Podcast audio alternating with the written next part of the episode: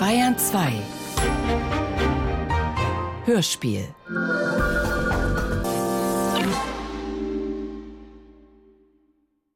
Also die erste Frage, sind Sie der Mann der ersten Stunde, was Hörspiel des Monats und Hörspiel des Jahres angeht? Nein, das bin ich nicht. Das muss ich ganz deutlich sagen. Der Mann der ersten Stunde war Ulrich Lauterbach.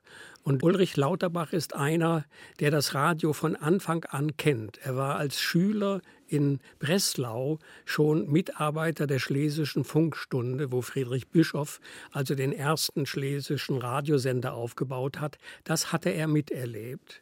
Und Ulrich Lauterbach ist dann zum Theater gegangen ist als Halbjude nach dem 20. Juli 1944 interniert worden, war im KZ Buchenwald, hat überlebt und ist dann nach dem Krieg ganz bewusst nicht zum Theater zurückgegangen, sondern zum Radio, weil er mit den Erinnerungen an diese schlimme Zeit einfach in das Medium wollte, das die größtmögliche Verbreitung hatte. Und das war damals das Radio. Nicht? Also Theater waren zerstört, Bibliotheken waren verbrannt. Und er hat im Radio aufgebaut Hörspielreihen, die vor allen Dingen Literatur vermittelten. Also er hat große Literaturbearbeitungen als Hörspiel gesendet, die noch heute ins Programm aufgenommen wurden und auch heute noch als Hörbuch veröffentlicht werden.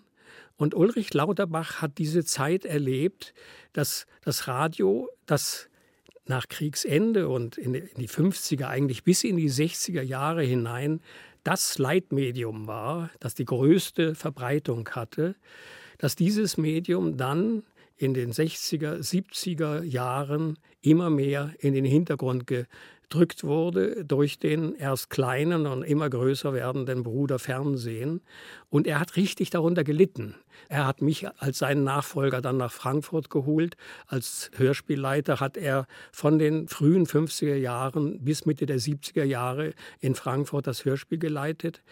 Und ich habe an ihm miterlebt, wie er gelitten hat, dass das Hörspiel als ein Genre, das Millionenpublikum hatte, in den Nachkriegsjahren, dass dieses Hörspiel immer mehr in den Hintergrund trat.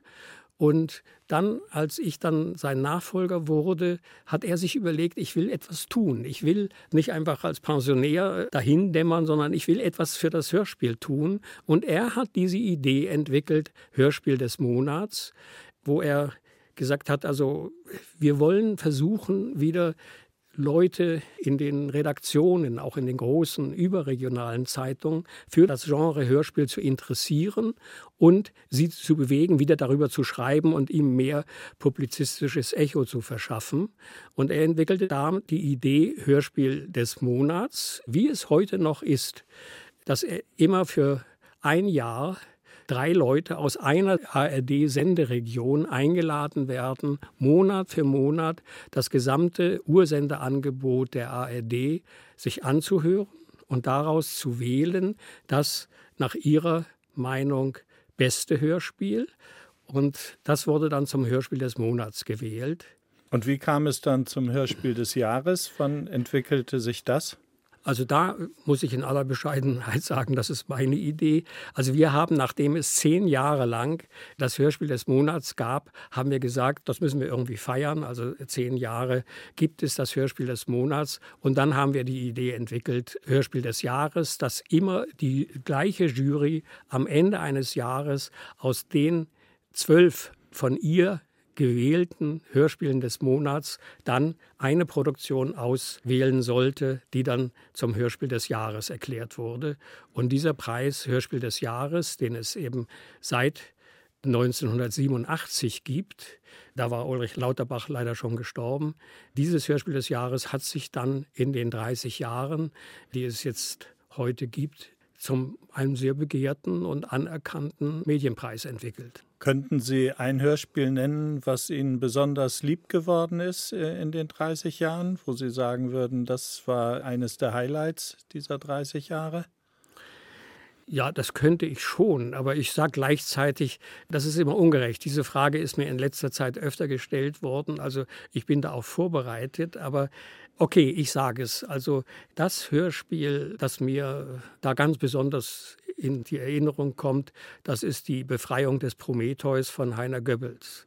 Und dieses Hörspiel, das also ein ganz erfolgreiches Hörspiel wurde. Alle wichtigen nationalen und auch internationalen Medienpreise hat Heiner Goebbels mit dieser Produktion gewonnen. Und ich hatte eben halt wirklich das ganz, ganz große Vergnügen oder auch die Ehre, mit ihm dieses Hörspiel zu entwickeln. Und es ist in meiner Redaktion entstanden. Aber es gibt in der Geschichte des Hörspiels des Monats eine sehr seltsame Geschichte, die mit diesem Titel Die Befreiung des Prometheus zu tun hat. Nämlich als dieses Hörspiel urgesendet wurde, haben wir in Frankfurt natürlich diese Produktion zum Hörspiel des Monats eingereicht und die damals in Stuttgart zusammensitzende Jury hat in diesem Monat entschieden, wir haben leider keine Produktion gefunden, die das Recht hätte, Hörspiel des Monats genannt zu werden. Es war nichts Brauchbares unter den Einreichungen. Und anschließend ist genau dieses Hörspiel eines der erfolgreichsten Hörspiele der 80er, 90er Jahre geworden. Und die Stuttgarter Jury, ich habe nie mit diesen Kollegen darüber gesprochen, die muss ganz schön daran geknappert haben, dass sie eben den Wert und die Größe und die Intensität dieser Radioproduktion nicht erkannt hatte.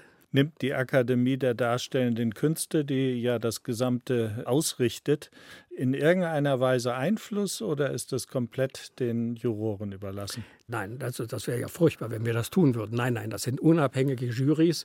Also ich fahre bis heute noch immer zur ersten Sitzung, also zur Januarsitzung der Jury hin und briefe die ein bisschen und äh, erläutere so die Statuten und was zu beachten ist und, und die Juroren, eigentlich nur formale Fragen. Und die Juroren, die werden immer von dem jeweiligen Sender ausgewählt. Ja, das waren also die Juroren, also die Jury wird immer berufen von der Akademie, aber wir bitten immer reihum einen Sender der ARD aus seinem Sendegebiet Kritiker, auch Wissenschaftler, auch Musiker zu benennen.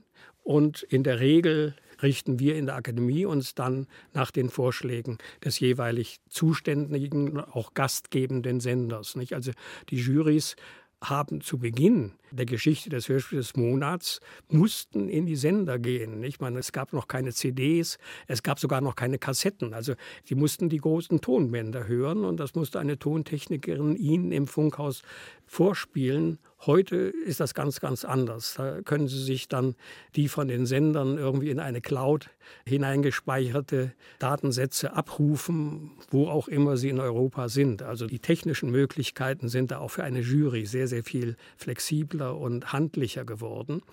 Aber also das ist ganz, ganz klar. Die Jury handelt immer und entscheidet völlig unabhängig, unabhängig von der Akademie, aber auch absolut darauf legen wir großen Wert, unabhängig von dem Sender, der diese Jury vorgeschlagen hat. Es ist ja senderübergreifend, wenn man so will, ARD allgemein betreffend. Gab es irgendwann mal äh, Probleme bei der Vergabe eines Preises oder einer Prämierung, dass irgendwie mal, sagen wir mal, eine Unruhe entstand wegen einer ausgewählten Produktion? Es gab ein, also, aber es ist, eigentlich gab es nie ein Problem. Es gab einmal einen kleinen senderinternen Streit in früheren Jahrzehnten gab es in den Sendern verschiedene Redaktionen, die Hörspiele produzierten. Das war eben für das künstlerisch anspruchsvolle oder das literarische Hörspiel, die Hörspielabteilung. Aber es gab Unterhaltungsabteilungen, die Krimis machten. Es gab Kinderfunkredaktionen, die Kinderhörspiele machten. Und es gab dann in einigen Sendern auch noch so Regionalredaktionen, die Dialekthörspiele machten. Und nach den Statuten war zunächst nicht genau geklärt, welche Redaktion ist zuständig. Und da hat es einmal, ich will den Sender jetzt nicht nennen, einen ganz, ganz heftigen senderinternen Streit gegeben, weil wir in den Statuten haben, jeder Sender darf nur einen Vorschlag machen. Nicht? Das ist für eine Jury dann trotzdem eine ziemliche, ein ziemliches Volumen. Nicht? So eine Jury hört dann im Laufe eines Jahres 120 Hörspiele. Und das muss man, also angesichts auch der Honorarsätze, die wir zahlen können, man muss es irgendwie eingrenzen. Und damals haben wir gesagt, also bitte klärt das Sender intern welche Redaktion jetzt einreichen darf. Und wir haben anschließend sofort die Statuten geändert und haben gesagt, also zuständig für die Einreichung ist immer dezidiert die Hörspielredaktion. Wenn Sie einen Wunsch hätten, wie die Zukunft aussehen soll, der Hörspiel des Jahres und Hörspiel des Monats Prämierung, wie würde der lauten? Das kann ich ganz klar sagen. Also ich würde gerne, bin auch oft angesprochen worden darauf, ich würde diesen Preis gerne dotieren. Nicht? Also es ist ein reiner Ehrenpreis. Ich muss jedes Mal, wenn ich dann so Anfang März des Folgejahres in Frankfurt im Literaturhaus, das ist also der frühere Sitz der Akademie, wenn wir da das Hörspiel des Jahres feiern, nochmal öffentlich vorführen und die Macher alle anwesend sind und mit Urkunden geehrt werden. Ich muss dann immer sagen, Leute, leider, leider ist das ein Ehrenpreis, ein sehr begehrter Ehrenpreis, das muss man sagen. Und einen indirekten Effekt gibt es auch. Also die Produktionen, die zum Hörspiel des Jahres gewählt werden, die werden in der Regel auch von den Sendern beachtet und dann nochmal im Programm eingeplant. Also hat der Autor, der Regisseur, alle Macher haben indirekt dann auch eine Dotierung dieses Preises. Nicht? Aber ich würde gerne dieser Preis, gerade weil er so begehrt ist und auch geachtet ist, ich würde gerne eine kleine Preissumme, sagen wir 5000 Euro oder so, würde ich gerne mit diesem Preis verbinden. Unsere Akademie ist leider eine sehr, sehr arme Akademie und bis heute haben wir es noch nicht geschafft.